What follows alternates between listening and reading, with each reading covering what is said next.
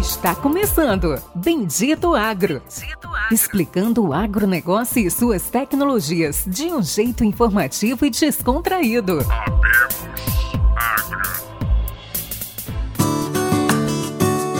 Olá a todos nossos amigos e ouvintes. Está começando agora mais um episódio do Bendito Agro, o seu podcast de inovação e conhecimento sobre o agronegócio brasileiro e do mundo. E hoje, meus amigos e convidados, a gente tem aí mais uma participação especial. A gente vai falar de um, um assunto novo, um assunto que muitas pessoas ouvem na TV, ouvem no rádio, ouvem no, em outros podcasts, assistem matérias.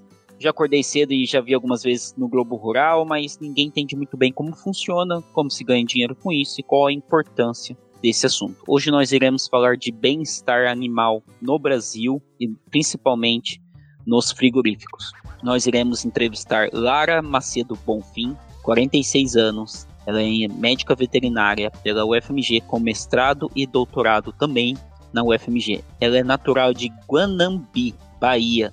Para quem não conhece, é um pouco perto ali de Luiz Eduardo Magalhães, famoso LEM. Conheci muita gente de Guanambi quando morei no LEM. E é isso, pessoal. Se preparem que hoje a gente vai aprender alguma coisa nova e diferente do que nós estamos acostumados a conversar aqui. Lara, dá um oi aí para os, os ouvintes do Bendito Agro. Oi, Pericles. Oi, pessoal. Primeiramente, gostaria de agradecer o Pericles convite para estar aqui falando sobre esse assunto tão importante para a nossa pecuária, tão importante para o nosso agro, que é o bem-estar animal. É um prazer estar aqui com você, Pericles, e com todos os ouvintes do Bendito Agro. Perfeito. Bom, Lara, fala um pouquinho o que, que a Lara faz hoje no dia a dia e aí a gente vai começar a puxar um pouquinho mais as, os assuntos do bem-estar animal. Pericles, então, o meu trabalho, eu sou consultora na área de bem-estar animal. Bem-estar animal é um dos pilares do ESG, um dos pilares da sustentabilidade e é uma exigência da legislação brasileira. Nós já tínhamos uma legislação no ano de 2000, era uma instrução normativa que falava sobre o abate comunitário e ela foi substituída por uma outra legislação, que é a Portaria 365, do ano de 2021 do Ministério da Agricultura. E essa portaria, ela tem um prazo para entrar em vigor nos frigoríficos brasileiros, e esse prazo para os frigoríficos registrados no CIF, na inspeção federal, ele vence agora dia 1 de agosto de 2023. Então, nós estamos hum. fazendo um trabalho de adequação né, todos os frigoríficos estão se adequando, se ajustando a essa legislação, porque ela vai começar a ser cobrada em sua totalidade. Não é que não tinha nada de bem-estar, não, gente. Já tinha muita coisa de bem-estar. Porém, essa legislação, Péricles, ela é muito boa, porque ela está alinhada com diretrizes internacionais de bem-estar. Então, ela colocou o Brasil em outro patamar, vamos dizer assim, em alinhamento com diretrizes internacionais da Organização Mundial de Saúde Animal, com pesquisas internacionais, com tudo que está relacionado a bem-estar animal, seja na linha dos Estados Unidos, da União Europeia, enfim. Nós estamos agora com uma legislação bastante completa, uma legislação que realmente contempla vários aspectos do bem-estar animal que a legislação anterior não contemplava. Então, hoje nós estamos muito bem em termos de legislação, mas essa legislação ela precisa ser implantada. E para isso, o Ministério concedeu prazos para as empresas. Ela foi publicada em julho de 2021 e o Ministério, a princípio, concedeu o prazo de um ano para os frigoríficos com CIF e de dois anos para os frigoríficos com inspeção estadual e municipal. Porém, devido à dificuldade dos próprios frigoríficos à implantação dessa legislação, principalmente com relação a investimentos na parte estrutural, equipamentos, instalações. O Ministério foi prorrogando um pouco o prazo, flexibilizando o prazo, porque ele também entende que requer investimentos por parte da empresa. Mas a ideia é que, em um curto espaço de tempo, nós tenhamos essa legislação implantada em todos os frigoríficos brasileiros. Não, fantástico pergunta: qual é a importância hoje do bem-estar animal? Existe um pagamento diferenciado? Porque assim, eu pessoalmente acredito muito na lei de que sempre tem que ter um incentivo financeiro para que alguma coisa ocorra, né? Ou você toma uma multa, ou você ganha algum dinheiro a mais, seja no valor uhum. da carne, seja num valor uhum. incentivo fiscal, seja numa exportação, seja um novo país que você pode exportar a carne. Quais são os benefícios hoje de se realizar o bem-estar animal dentro de um frigorífico aqui no Brasil? A gente fala assim, é possível produzir carne de qualidade sem bem-estar animal? Não, não é possível. Bem-estar animal ele é fundamental para a qualidade da carne. É, Sabe-se há muito tempo que quando o animal passa por algum tipo de sofrimento, por algum tipo de estresse no período pré-abate, isso leva, desencadeia uma série de reações fisiológicas, porque os animais são seres sencientes. O que, que significa isso? Os animais eles têm emoções, têm sentimentos, eles sentem medo, eles sentem aflição, além de sentir, claro, a dor, né, o estresse físico. O período que antecede o abate, que nós chamamos de manejo pré-abate, que é desde o momento que o animal é manejado lá na granja, se a gente pensar em um suíno, em uma ave, quando essa ave é apanhada na granja, quando esse suíno é apanhado lá na baia, na, na pocilga da granja, para ser conduzido ao caminhão, o boi que é apanhado, que os vaqueiros vão lá no pasto para conduzir até o curral e fazer o embarque. O manejo pré-abate começa aí e ele continua no transporte, no trajeto até o frigorífico e chegando ao frigorífico, esse animal vai passar por um período de jejum até ele ser abatido. Então, o manejo pré-abate ele vai desde o momento da apanha desse animal até o momento da contenção para a insensibilização, no caso de bovinos, no bolso. E esse processo de manejo pré-abate ele precisa ser feito com muito cuidado, porque se o animal sofrer, se o animal sentir dor, se o animal tiver qualquer tipo de trauma, seja físico ou emocional, o trauma físico ele vai ocasionar um prejuízo direto, porque se esse animal se machuca, nós vamos ter contusões, nós vamos ter hematomas na carcaça, nós vamos ter lesões que vão depreciar o valor comercial da carcaça. Então, aí é a sua pergunta, seu apontamento com relação à questão financeira. Já é um prejuízo que a gente chama de prejuízo direto, porque aquela picanha, aquele contrafilé que tem um hematoma, que tem uma mancha de sangue, que a porteira do caminhão aquela porteirinha bateu no lombo do boi ali para fechar o caminhão e machucou esse contrafilé, ele não mais poderá ser vendido como um corte premium, por exemplo, de um boi terminado em confinamento com um bom acabamento de gordura. Então, essa carcaça que teria uma classificação especial, uma classificação melhor, ela já não vai pegar essa classificação especial. Esse corte que teria uma comercialização como corte de alto valor agregado, ele também não terá esse plus no preço do produto e na sua classificação. E além desse prejuízo que a gente chama de prejuízo direto, esse prejuízo direto pode ser a morte do animal, que acontece da gente receber animais mortos, significa que o animal morreu no trajeto, ele não saiu da fazenda, ele saiu vivo, mas ele morreu durante o trajeto, ou ele morre de morte natural, quando ele chega ao frigorífico, esse animal tem uma fratura, uma luxação durante o trajeto ali no caminhão ou durante uma operação de embarque ou desembarque. E também do animal ter contusões e hematomas, que são muito frequentes, principalmente quando esses animais são manejados por uma equipe que não está treinada, uma equipe que não é preparada para adotar os princípios de bem-estar. Então, essas perdas que o animal se machuca, que tem contusões e hematomas, nós chamamos de perdas diretas. Só para você ter uma ideia, Péricles, para a gente falar em termos de números e de prejuízo financeiro, a média no Brasil, o Brasil tem um abate aproximado em termos de bovinos de 40 milhões de animais por ano.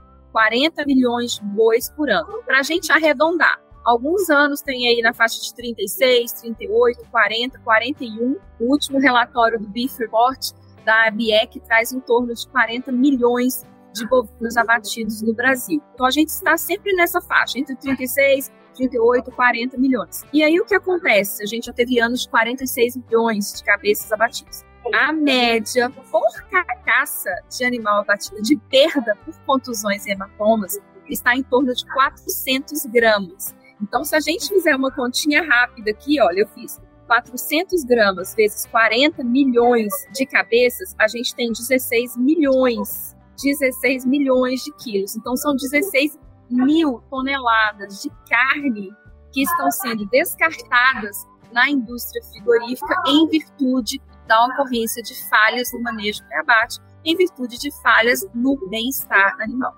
Então, esse é um prejuízo direto. E o segundo prejuízo, que é indireto, por que indireto, Lara? Porque a gente não vê ali na hora. Você não dá aquele diagnóstico na hora, é diferente de uma contusão, de um hematoma que você bate o olho, você enxerga a lesão. O prejuízo indireto é o estresse que o animal passa. Esse sofrimento, essa angústia, esse medo do manejo inadequado. A gente tem que pensar que o boi, muitas vezes, ele nunca saiu da fazenda, ele nunca viajou num caminhão boiadeiro na vida dele, e é o que eu costumo brincar. Com certeza, ele nunca foi no frigorífico na vida dele. Primeira vez que ele está indo nessa instalação, né? Pouquíssimos voltam do frigorífico. Acontece de voltar. Eventualmente acontece da gente ter um lote ou outro devolvido, mas é muito raro de acontecer. Então o animal ele está num ambiente estranho, é um ambiente que ele não está acostumado. E os animais eles têm comportamentos que são aprendidos, comportamentos inatos que é da própria espécie. Então o bezerro quando ele nasce, você não precisa falar para ele que ele tem que levantar e mamar, né? Ele já faz isso. Então, ele tem um comportamento inato e ele tem um comportamento aprendido. Mas o boi não aprende a viajar de caminhão boiadeiro, nem a chegar a um frigorífico, nem a transitar pelo frigorífico. Então, claro que processo de manejo pré-abate por si só, o trajeto até o frigorífico, o desembarque, a chegada ao frigorífico, o ser alojado, conduzido aos currais do frigorífico, é um ambiente que o animal nunca esteve. E esse processo, se ele não for feito com muito cuidado e respeitando as práticas de bem-estar animal, ocasiona um desequilíbrio, vamos dizer assim, um estresse muito grande no animal. E o estresse, a gente sabe que acontece conosco, com todos os animais, quando a gente tem um pico de estresse, nós temos a liberação de hormônios, chamados de hormônios do estresse. Cortisol, adrenalina, noradrenalina. E esses hormônios, quando eles são liberados na corrente sanguínea do animal, eles desencadeiam uma série de reações, aumento da frequência cardíaca, respiratória, e isso altera o metabolismo do músculo do animal. E o músculo é o que vai ser transformado em carne, é o nosso produto. E esse animal, quando ele passa por esse estresse muito intenso antes do abate, essas reservas de glicogênio muscular, que é o carboidrato, é estoque de energia que o animal tem né, no músculo para ele poder se movimentar, para ele fazer as suas atividades normais, essa reserva é consumida e se a gente não der tempo para esse animal descansar, ou se a gente não, não der esse repouso, esse, esse descanso nos currais do frigorífico. No caso de, de uma outra situação, a gente poderia alimentar também para repor esse glicogênio. Só que como o animal precisa ficar em jejum para ser abatido, nós não temos essa opção no frigorífico de alimentá-los. Então, eles têm que descansar com o máximo possível de tranquilidade para essas reservas não serem consumidas. E o que, que acontece quando ele tem um estresse muito intenso? Essas reservas são consumidas e aí, Péricles, quando o animal é abatido, a carne tem problema. A gente chama de carne DFD, Dark, Firm and Dry, escura, firme e seca. É o chamado Dark Cutting Beef, a carne com a superfície escura. Ela não fica aquela carne vermelha, aquele vermelho cereja, bonito, atrativo para o consumidor ela fica uma carne escurecida e o consumidor tem a impressão de que é uma carne velha. E às vezes a pessoa fala: ah, essa carne está com cara que foi congelada e descongelada, sabe? porque ela fica com uma cor escurecida. Então, esse prejuízo é um prejuízo indireto, porque ele altera as características que nós, consumidores, mais valorizamos na carne. Quais são essas características? Todo mundo quer carne macia, saborosa, suculenta e vermelha. Primeiro critério que a gente usa para comprar carne, mesmo se a gente não quiser, é a cor. Você já olha e você escolhe ali, o seu cérebro já processa a informação. Uma tá vermelha mais bonita e a outra não. E depois a gente quer maciez, a gente quer suculência. E essa alteração no pH da carne, no processo de conversão do glicogênio em ácido lático após o abate, ela interfere nessas características. Então, a carne DFD, ela é escura, ela é firme, ela é seca, e para piorar um pouquinho, a vida útil dessa carne é mais curta. E por isso que no frigorífico, esse manejo pré-abate ele precisa ser feito com muito cuidado. Porque o pH da carne, o ideal é que ele fique ali em torno de 5,8, 5,7, 5,6. Quando ele passa de 5,91, chega a 6, a carne já está escura. E nós temos rejeição de vários mercados consumidores.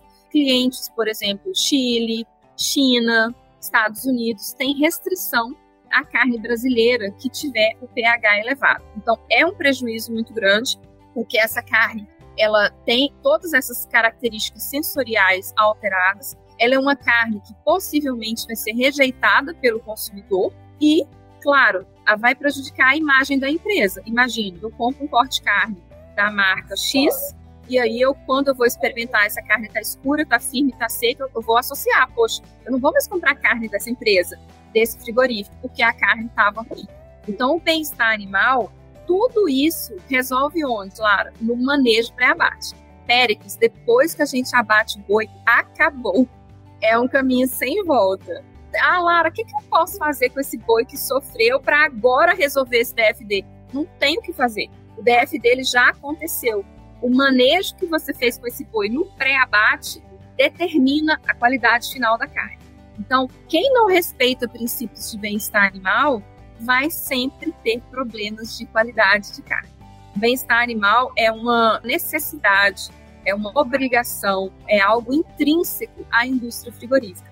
Claro, a gente tem o respeito ao animal, né, a qualidade ética da carne, que é uma das coisas que tem sido bastante cobradas pelos consumidores atualmente. O perfil do consumidor mudou, né? Se a gente pensar aí as gerações anteriores, nossos avós, nossos pais. Hoje eu vejo as minhas sobrinhas. As minhas sobrinhas perguntam. Então, a sobrinha, na época, ela tinha 16 anos e ela vê os meus vídeos, vê meu Instagram, que eu posto muita coisa de frigorífico. Ela falou: ai, tia Larinha, eu não quero ver isso. Eu gosto de carne, eu quero continuar comendo carne, mas eu não quero ver o boi sendo abatido. E como que abate? Esse boi sofre? Esse boi sofreu? E lá na fazenda? Ele sofre? Ele está sentindo dor? O que, que acontece? Hoje as pessoas querem saber. E as colegas delas também querem saber, sabe? Então a geração, o perfil do consumidor mudou. E com relação ao mercado externo, a mesma coisa. Os clientes internacionais, o Brasil é o maior exportador de carne bovina do mundo o maior exportador de carne de aves do mundo. É o quarto maior exportador de carne suína do mundo. Em frango, nós exportamos para 151 mercados. O frango, ele dá um show, que ele exporta para os mercados e... mais exigentes do mundo.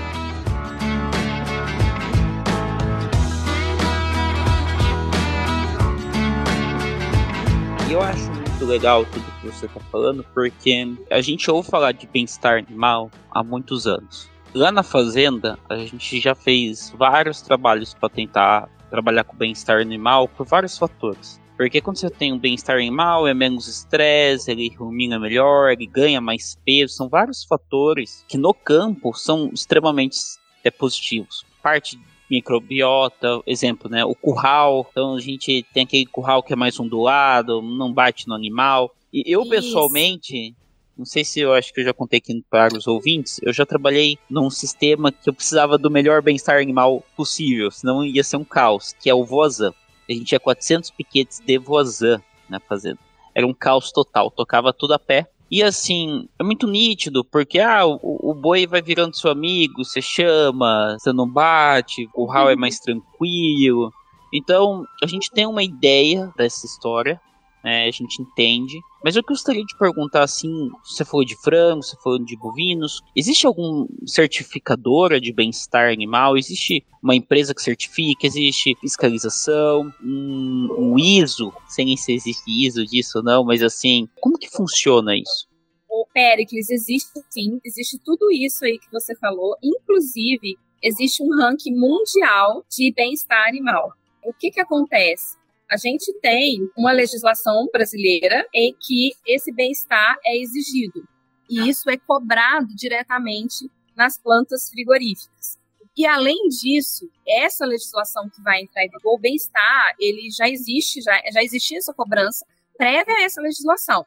Já existia na no, no nossa regulamentação federal, né? A primeira legislação brasileira que menciona bem-estar animal é um decreto de 1934, tá? É de 1934. Então, isso não é algo novo aqui no Brasil. Às vezes a gente fala, ah, é a nova legislação de bem-estar animal, como se a gente não tivesse nada. Mas, na verdade, o Brasil tem sim muitas coisas. E depois dessa legislação, vieram muitas outras. A gente tem a Lei 9.605, de 1998, né, que é a lei de crimes contra a fauna e a flora, que tem vários artigos lá, prevê cuidados aos animais com relação a práticas inadequadas, maus tratos, enfim. E nós temos legislações específicas aplicadas aos sistemas de produção. Nós temos a IN 56, que são as boas práticas de bem-estar animal adotadas nos sistemas de produção de animais de produção econômica. Ela é uma legislação de 2008 e nós temos também, nós tínhamos a instrução normativa número 3, que é do ano de 2000, e agora nós temos a portaria 365. E além disso, Péricles, nós temos uma comissão o Ministério da Agricultura específica para bem-estar animal. E essa comissão de bem-estar animal, ela elaborou uma série de materiais, uma série de cartilhas orientativas e, inclusive, manuais de abate humanitário, em parceria com outras instituições, com grupos de pesquisa, com a Embrapa.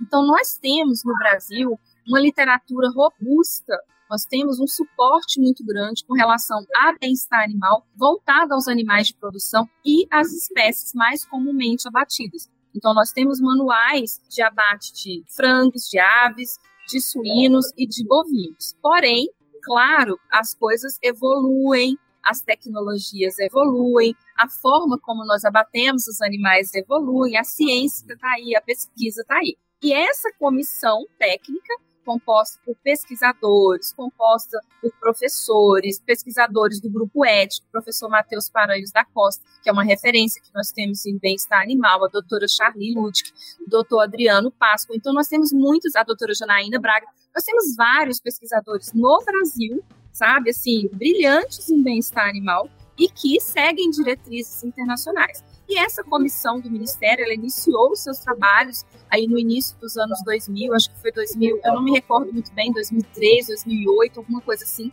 E esse trabalho, então, iniciou e essa comissão de bem-estar animal começou a preparar diversos materiais, compilados de materiais e a nossa legislação. Então, o Brasil evoluiu muito em termos de bem-estar animal. Isso é de fato cobrado nas indústrias frigoríficas. E o que essa portaria nova, nova, entre aspas, a mais recente, traz é uma, uma amplitude maior em termos de parâmetros de bem-estar animal para serem adotados nas indústrias frigoríficas. E nós, além da, da legislação, dessa cobrança dos fiscais, nós temos também as certificadoras. Essas certificadoras, o que, que elas fazem? Elas certificam as empresas em bem-estar animal. É, as empresas que tenham interesse em se certificarem para bem-estar animal, elas vão passar por uma auditoria. Elas podem buscar essa certificadora e passar por uma auditoria para certificação e bem-estar. E não só frigoríficos, Péricles. Nós temos empresas no Brasil, fazendas, granjas, fazendas leiteiras certificadas em bem-estar animal. Essa certificação ela pode ser no sistema de produção, e essa certificação também pode ser para a indústria frigorífica, demonstrando, comprovando, é o que a gente chama de auditoria de terceira parte, né? Comprovando ali que essa empresa ela adota práticas de bem-estar animal.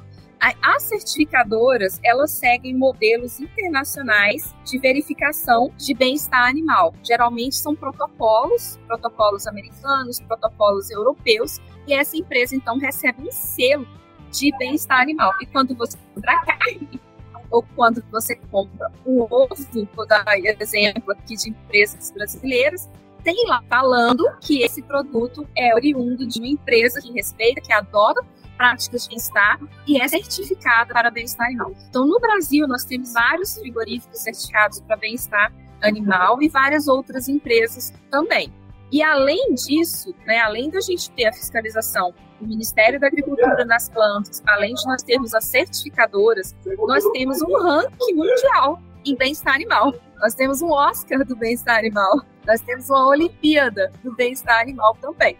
Esse Oscar do bem-estar é um relatório internacional, Péricles, que as 151 maiores empresas processadoras de alimentos do mundo estão ranqueadas em termos de bem-estar animal. E nós estamos lá, sim, nós estamos lá. O Brasil está lá presente. Esse ranking é o BBFAW, Business Benchmark on Farm Animal Welfare. Então, é um ranking mundial de bem-estar animal.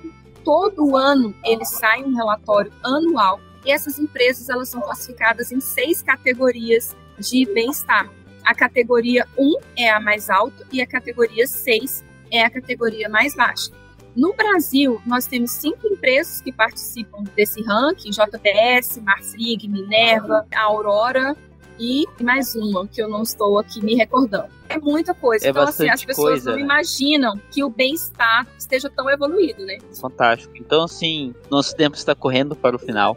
Quero te agradecer, foi uma grande aula de bem-estar animal, de tudo que a gente consegue entender de como, como funciona, globalmente, qual a importância de realizarmos no Brasil. E quero te agradecer. Muito obrigado mesmo. Félix, eu que agradeço mais uma vez aí o convite, prazer estar aqui com você. Acho que deu para te trazer o assunto né, de forma ampla e assim, com base das informações que o público gostaria de saber sobre o bem-estar dos frigoríficos. Perfeito, perfeito.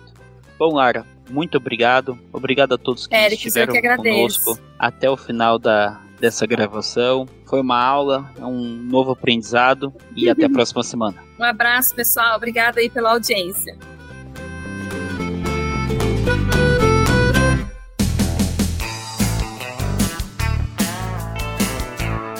Você ouviu Bendito Agro. Acompanhe o nosso programa nos principais aplicativos de podcasts e fique por dentro das tecnologias envolvendo o agronegócio.